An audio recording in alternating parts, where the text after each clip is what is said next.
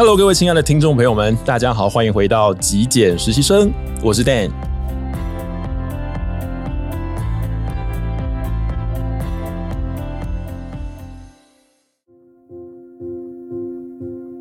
在上个礼拜的节目里面，我们邀请到的就是 Tasteme 的团队朋友们，跟我们在分享他们创业的一些理念啊，然后他们这个平台在做什么事情，甚至这个平台诶在开发的时候遇到哪些困难哦。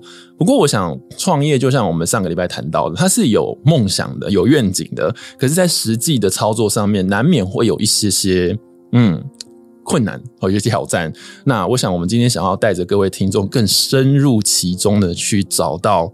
诶，他们合作的伙伴里面，去问问看他们实际上遇到什么样子的困难，又或者是说这个平台是不是有真正的带给呃这一些店家哦这一些厂商帮他们解决一些他们长久以来的一些食物浪费的痛点。OK，那我们今天非常开心的是，我们邀请到了 Tasteme 的呃两位伙伴，一位是我们上周呃节目有来过的执行长 Barson，还有另外一位是我们的营运长 Philip。好，那我们今天还有一位很特别的来宾，就是呃 Tasteme 的合作伙伴圣玛丽的刘富里，富里你好，你好。嘿，两位大家好。对，你好，你好，我是巴森。OK，我们今天想要一开始呢，就直接切入了。就是我想问说，圣玛丽是在什么样子的一个机缘下面去跟 Tasteme 接触到？其实一直是由 Tasteme 这边来跟我们做接洽。嗯、是。那我们公司的部分也对绿色和环保这一块，就是也不想浪费食物。对对，那所以一般来讲，我们门市。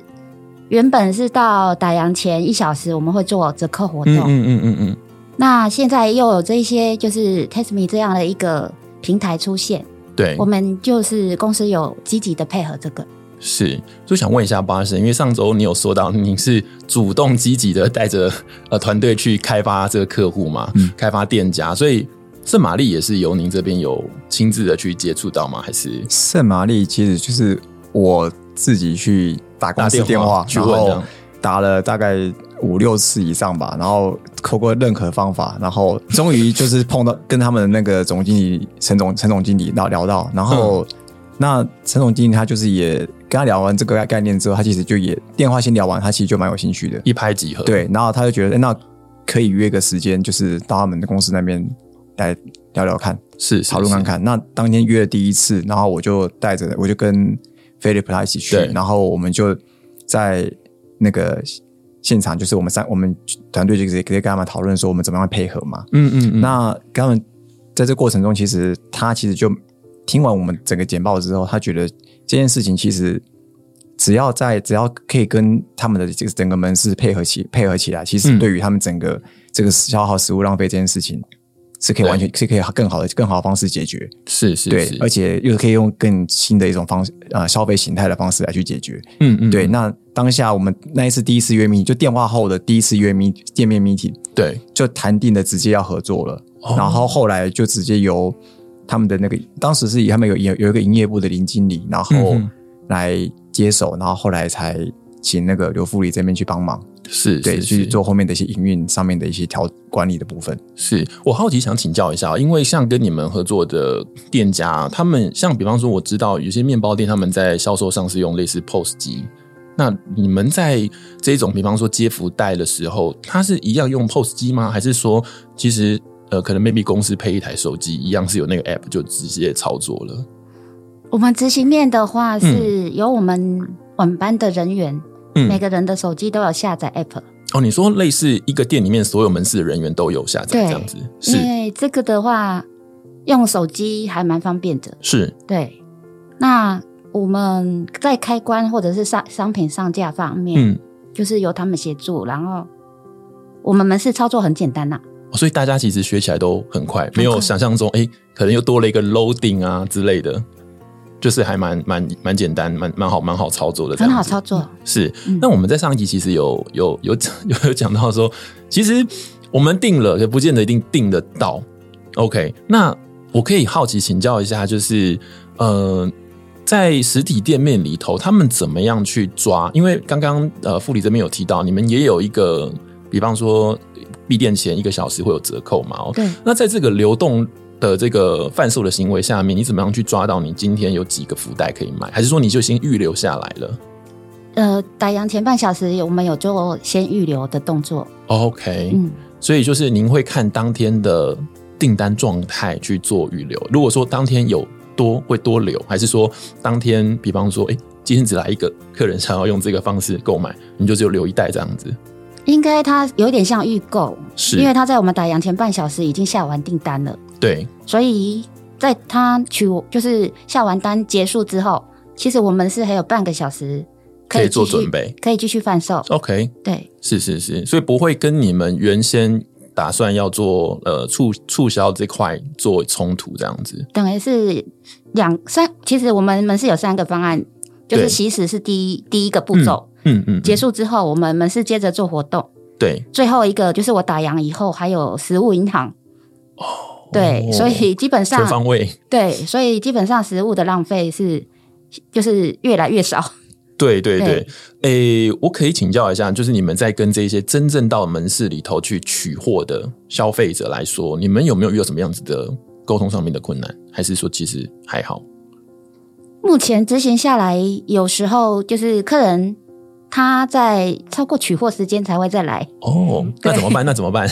门市都已经关起来了，就由惜食的伙伴们真的吗？怎么你们怎么处理它？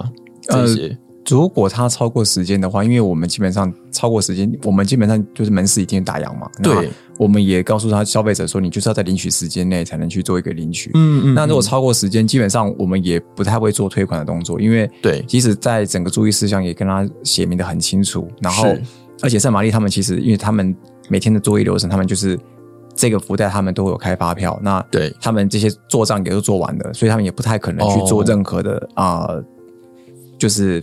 返回的这个动作，所以对于这个部分，其实消费者就是还是要去注意到这个领取时间的部分，嗯、不要说你超过时间，你还觉得还是可以去拿。OK OK，所以这变成是，也许他付了钱没去拿，然后这一些多出来的福袋，可能就进入到下一个循环去，到实物银行去。对，OK，其实是还还 OK 啦，只是说消费者这边在使用这个平台的时候，还是需要注意一些细节，要配合这个。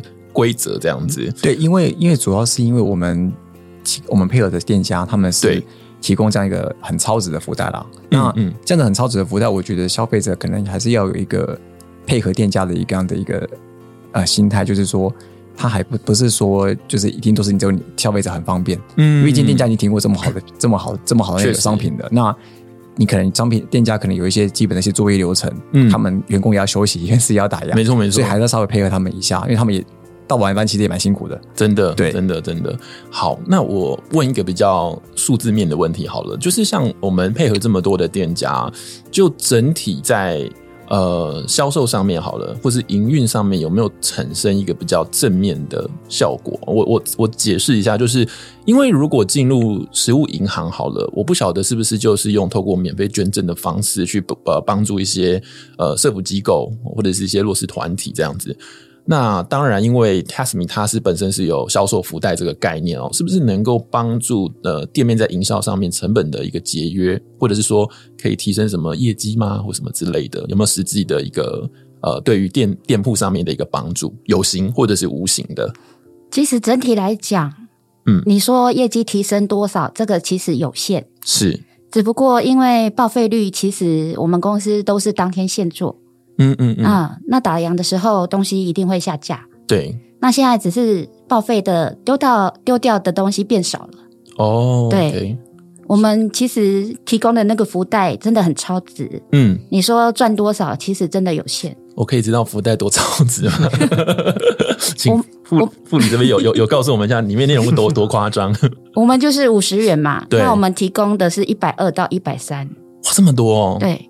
就是每一天都是丢这么多东西进去，就是一袋我们的提提供的金额是。一百二到一百三，是是是是，一般里面会有什么样子的东西？呃，冷藏的蛋糕类，冷藏的蛋糕，常温一些点心类，对，然后还有架上的一些面包，是是是，我好我想好奇请教一下，可能跟 Tasteme 这个比较没有那么关系哦。我好奇是说，一般我们在嗯面包门市营运下面啊，会不会去统计说哪一些款式的面包或蛋糕它走的比较快，哪一些可能是在当地这个区块的消费市场上比较没有那么多流动的？那可能在生产上面是不是那个数量会去调整？有，就是我们嗯是用 POS 系统。OK，然后每家店都有自己的 ABC 报表。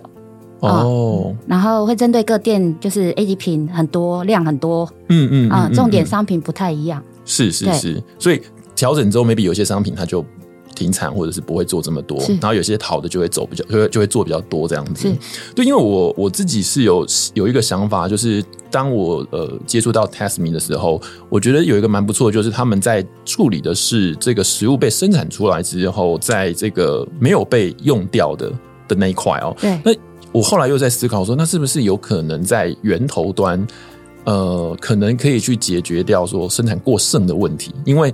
如果没有生产过剩的这个问题的话，可能在终端就会比较少这一种，比方说需要被呃二次处理掉的这个食物这样子。对，所以我就是想说，我们店家的门市里面是不是都会有这种每个月例行的统计啊？这个机制去去去看看哪一些东西比较走的比较好，哪些东西比较不好。这个可能就是习食的第一步啦。我是我是我是这样想的。OK OK，好，那么我想要问一下，我们在消费者跟就是商家。呃，接触的这个面向上面啊，嗯，我我自己的理解是，可能呃，比方说 App 它按下去了，定了，然后就可能就去取货了，这样子操作上是蛮简单的哦。我想问的是说，在门市的店员里面，是是他们怎么去决定说今天这个是谁可以拿，或是谁不可以拿？也就是说，每一个人吗？还是？呃，主要就是会照下单的时间顺序，是那他们就是。可以接几个，就是从最一个第一个下单开始接单。Oh, OK，对对对，那消费者下单之后，他可以取消吗？可以取消之后，在接单之前可以取消，就是可以退款给他们。对对对，然后就是顺序就照下面去递补这样子。对对对，操作上都没有什么任何的问题。主要是会员可能第有一些第一次使用，不太熟悉这个整个流程，嗯、他以为下单就是有，是对，那他就是直接跑去店家了。然后店家会有可能跟店那个消费者吵起来。通常就是我们会请店家方，就是叫消费者直接联络我们的客服，对，由我们来处理这件事，哦、因为这是属于呃使用流程上的问题。所以原则上就这样，就比较不会有那种店家跟消费者直接产生冲突纠纷的困扰，这样子。对，对，对，对，因为我一我想说，就像我们上个礼拜讲到，就是如果说我们在操作的过程中啊，产生这种沟通上的不良的话，会不会导致其实这个平台会很容易让人家产生一些比较负面的观感，这样子？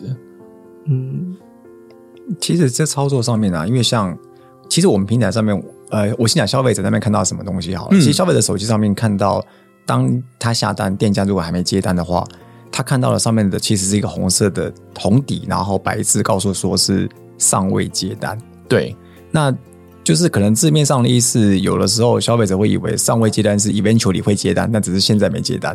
哦，可是他还在忙，还没接上。对，但他就认为说到了现场就可以被接单，但是就是政治上的不同了。因为当然，我们的平台本来就我们的交易模式，比较交易方式本来就比较特别。对，但其实考量到像外送平台，外送平台你也你虽然下单，你还是可以被拒单。嗯，所以其实同样的概念，只是说放在我们这个平台上面去的时候，他就认为说好像都要被接单，只是说这个当然这个方式，我觉得是需要消费者需要再更理解我们平台的利益，在使用上面才会比较去比较顺畅了。是对，那当然，我们希望说每个店家如果遇到这个问题，那他就是请他们消费者来跟我们客服来反映。嗯，但我觉得其实消费者只要他慢慢知道我们平台在做什么事情，我们实际上这个在每个店家提供的商品是什么样的内容的时候，他就可以知道为什么我们要这样来设计。嗯嗯嗯嗯嗯，了解。诶，好奇请教一下，你们这样合作大概多久了？我们这样子合作差不多两个多月了，两个多月了。对，我们差不多九月中旬开始配合。对，是，所以整个双北的所有门市都已经开始有这样子的一个服务吗？有十七家门市，对，双北也有十七家，嗯，这么多，嗯，十七家门市也是所有的门市都已经进入这样子的一个系统里头。现在目前是有一些医院门市还没有合作，嗯，因为他们的打烊时间比较早。OK，嗯，所以这早上时间比较早，他有可能以他实际打烊时间往前提一个小时去做这种接单，还是？原本是可以啦，可是因为现在疫情的关系。嗯有些客人你要让他再进入医院里面比较困难一点，不方便。对，我懂。但是百货的门市就有可能，就是在百货公司下面，或者是那种门市就就是可以有这个服务这样子。百货目前也没有参加，哦，也没参加哦。对，不过目前我们还没有，因为现在目前是想要以整个就是由圣玛丽总部可以直接督导到的这个街边店，是。就是属于那种骑楼店那种为主，因为这样他们管理上面比较方便，而且不用透过百货公司。那一层，所以先会以那个开始。那那个做顺了之后，慢慢其实我们下一个阶段，可能也许在明年初，我们就会去嗯。跟营业部的营业他们营业部那边讨论说，我们怎么样开把百货门市那边也开出来。那当然医院那个副理提到的，就是疫情的关系，可能大家不太喜欢进医院，有可能也开了也没有人去。对，所以。那个地方不可能暂时就不会那么早开放呀。对，因为刚刚有提到一个小小的飘过一个关键字，我突然觉得，哎，我这个是蛮蛮有趣的概念，就是刚刚巴神讲到就是取货的这件事情哦。嗯，那我在想说，有没有可能跟像什么 Uber Eats、Foodpanda 之类去合作，然后请他们到门市去拿走福袋，送到订购的人的家里头，这是有可能的吗？这个其实考量在我们的未来规划，要不要做到外送这一块，但是。我们其实整个平台，我们是希望完全的环保。对对，那完全环保的话，我们就不希望去加入所谓以外送这一块，它其实会造成就是另外一种污染，碳排放类似。对，我们希望是消费者，他就是在他回家的顺路上面，可能顺路的时候稍微多绕一点点，嗯，去拿这个福袋之后，再回到家里面，是这个，或者他走路经过的时候拿。是是是，过程中其实它是更环保的，不会去多一趟完整的一个来回的路程去完成这样的一个交易啦。是，当然，其实未来我们其实有去构思外送这一块，但是会以一个更环保的形式达成。了解，对，了解。像一般来说，以街边店来讲啊，因为我们在上一集节目是有聊到说，可能会多半是吸引到过路客。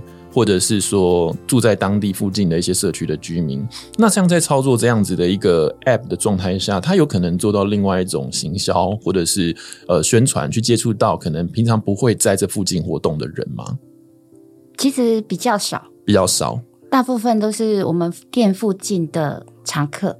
哦，常客，所以是常客在使用它。对，OK OK，所以这是有统计出来，发现其实常客还蛮爱用这样子。对，大部分是就是在附近有经过有消费的。是是是，好，那因为我们上集有问了一个很技术性的问题，那我们这一集因为那个 副理就在这边，我们就直接问哦，会不会去压缩到您就是一般正常在销售的这一些面包？因为他们可能想说，哦，我反正我晚一点来可以捡到便宜吗。虽然我们知道有一个他没办法选择哦这样子的一个屏障哦，去去过滤掉那些客人，但是还是会不会有一些客人其实他就是晚一点来买这样子？其实对我们公司来讲影响不大。因为我本来打烊的时候，我们就会有一个基本的报废的金额，嗯、因为我我店里不可能卖到一个都不剩。对对，那只是说这些东西有一个固定的量。嗯，晚上了，我们有都每一家都有设定那个金额。对，那现在只是说报废掉的变少了。是，那他每天来就是有什么就买什么，我们就配什么。是，因为他不主动选择。是，对，所以那个报废的金额，我我们可以透露吗？大概是人均，我们小店大概都是面包类的，一千五，一天就是一千五百块这样子，一千五百块左右。是，对，OK。所以真正在做了 Tasteme 这样子的合作之后，那个金额有很明显的下降，有下降。可是因为等于是食物银行拿到的东西变少了，嗯、有压缩到食物银行这样子，有一些啦，有一些是，对，这样有会有什么问题吗？没有太大问题，没有太大问题，对。OK，那食物银行那边接触到的是什么样子的类型？嗯，他们也是没有什么选择，然后他们是用自工来，嗯、他们有固定送到什么点？是，对，是大概是这样。嗯嗯嗯嗯嗯，对，因为我们上集有聊到嘛，就是说会不会有可能去排挤到其他的这个公益团体，嗯、就是以 Tasteme 这样，因为我们我们就是想要让食物减少浪费这样子。对对对，您觉得会？有这个可能性嘛？就其实可能你们是不一样的。其实我们的利益，其实两方的利益都是以减少食物浪费这件事情来去做再利用啦。对，只是说我们的只是会提供，就像之前提到，我们是给店家一个另外一个选择，是那他可以去两个一起配合之后，可以把这个效益达到最大。因为透过我们平台，基本上就是做一个基本就是成本的回收嘛，嗯，就不是说完全捐赠，然后什么都没有回收。那另外一个方面，其实我们也是帮，就是店家可以去做一个稍微可以吸引到一些外部的一些客群。当然，邻近的客群，像刚刚福里的邻近客群，当然一定会有，因为他可能刚好看到，哎，他也知道有配合。但是，嗯，当然还是有一些包含到部分的，也是一些外部的一些客人，嗯，他可能过去透过 APP 才知道，原来我家附近有这个圣玛丽，然后刚好在这个 APP 上面有，嗯，然后他去尝，他去尝尝试一下这里面的东西，嗯嗯，因为有的时候，呃，即使是过路客好了，就是或者你常常以前买的一些客人。对，当然你呃，圣玛丽他们一定喜欢做一些新口味的一些产品好了。对，那些新产品其实大部分常客其实都不喜欢买，因为常客他们都喜欢买的是自己习惯的那些东西。嗯，嗯，对。那这些新口味的东西是不是最终最终就会啊、呃、报废掉？对。那如果透过这种福袋的方式重新媒合出去的时候，即便是这个常客买到，那他是不是也会吃到这个新口味的东西？是他过去花钱不会买的东西，可以尝鲜。对，可以尝鲜，嗯、但是因为那人物是随机的，他下次他不不保证他可以拿到他想要吃的这个东西的时候，嗯、他是不是就改成用买的了？哦、因为他没得选择。酷，所以其实我们在这个背后，其实它有这样的一个这样的含义。那当然，这样子可能慢慢要让它呃浮现出来这个效益的时候，当然需要一个时间跟量的累积，对，才可以慢慢的去接触这么多的客群。因为毕竟我们现在其实。会员你说我们用户有五万会五万用户，但其实以整个大台北六百六十万人其实不算多，是，是是，所以其实它还有后面很大的一个数据量，其实可以慢慢让这样的一个效益跑出来，嗯嗯，而且这样子以后店家在测试一些新口味的时候，他也可以慢慢的去把这个新口味的东西透过这种方式来推销出去。对耶，我觉得这也会给店家一些，我我我不能讲什么勇勇气或者什么直接去测试他们的新产品，但至少他们知道他们的新产品有机会跟消费者接触。我觉得它有一点点类似，呃，有形的食物传单的感觉。对对对，因为老实说，不太可能请品牌在路上直接发面包给人家试吃，了不起就是一小块一小块啊。但是透过这种方式，他有机会诶打中他一些可能未曾接触过的消费族群，这样子，我觉得这是蛮酷的一个想法。那另外一方面是因为，当然我知道圣玛丽可能原本就已经有在做这一块了，有蛮多的店家可能他原本没有做这一块的，会不会有机会为他们的这个？品牌增加一些 正面的形象呢？哦，我我我觉得应该是也是有有机会啦，因为你们会在他们的实体店面上面贴一个你们自己的 logo 嘛？对，我们会贴提供一个叫呃“习食伙伴”的一个合作店家的一个贴纸，是，然后来让消费者就是我们的用户可以去识别哪一些店家是有我们配合的，因为避免，因为大家都知道，其实有很多店家的名字其实很接近哦，对，然后也怕他们跑错店。对，因为我们之前有遇过 这么尴尬吗？因为我们有遇过在三重，我们有个配合店家，对，一个叫华珍，一个叫协珍，然后配合在协珍，然后他跑到华珍，然后呃 然后去店里面的时候，店里面说这是什么东西，他根本没听过，然后那个店就立刻在接洽你们，想要加入你们吗？呃，是没有啦，是没有，是没有，但是这这是一个故事，就是说他可能在斜对面，然后是我们就是用那个贴纸来去识别一下，说就是不要跑错店，对，稍微还是要看一下。对啊，是是是，对，因为想要主要想要聊这一块，就是很想要访问到真实的店家厂商，就是你们在操作的这一端哦，在接单的这一端会不会很复杂？因为上集节目我们跟 Tasteme 这边聊到说，他们很积极的希望可以开发更多的店家，甚至是可以开发更多不同种类的店家。但是如果说在操作上面哦，因为我知道很多的那个。然后便利商店的店员，他们就是十八般武艺嘛，什么都要会。那如果多了一个这个 app 的操作，又会多了一点他们的 loading，或者要打包福袋，就增加他们更多的工作量。可能其实他们也会有一点点觉得蛮烦的，所以就想要问说，在实体操作上面，是不是它是内建在 pos 的里面，POS 机里面，或者是它是哦用手机的方式？那在操作上面是不是有非常大的困难？不过今天副理说，其实还蛮简单的，店员也都蛮蛮蛮好操作，学的蛮快的这样子。那另外一块就是很想要聊的，就是呃，刚刚也说了，诶，在实际的这个成效上面，在经营上面，能不能能够省下一些成本？又或者是说，是不是能够很在数字上面很明显的知道自己减少了多少的食物上面浪费这样子？因为当然，因为圣玛丽有有食物银行的机制，嗯，如果说在有一些嗯，也许是个别户的这种面包店的话，也许他们就没有这个配合，那也许或许就有机会让他们的食物。不会浪费这么多，这样子。OK，那呃，今天的节目跟大家分享到，就是实体店家在实际操作上面跟这个接单上面的一些问题。我想可能还是蛮需要很多不同的店家跟厂商加入这一块，让整个惜食这个活动被放大，然后被关注这样子。那如果说真的有需要的话，你们是直接到网络上面去进行填单联系，还是说可以有什么样子的方法可以跟你们联络？可以到官网有一个店家申请表单，或者是联络我们的官方 LINE，、嗯、我们都有专人会直接把呃需要的资料都传给传给你们。对，那店家本身有什么条件吗？或者说你们需要的是哪样子的厂商可以跟你们配合？呃，基本上只要你食物有效期的话，嗯，都都可以加入做配合。食物有效期，除了食物以外呢？其实我们目前的方案，我们目前是比较针对在食品相关的，但其实任何有效期的产品，嗯，其实我们都可以配合。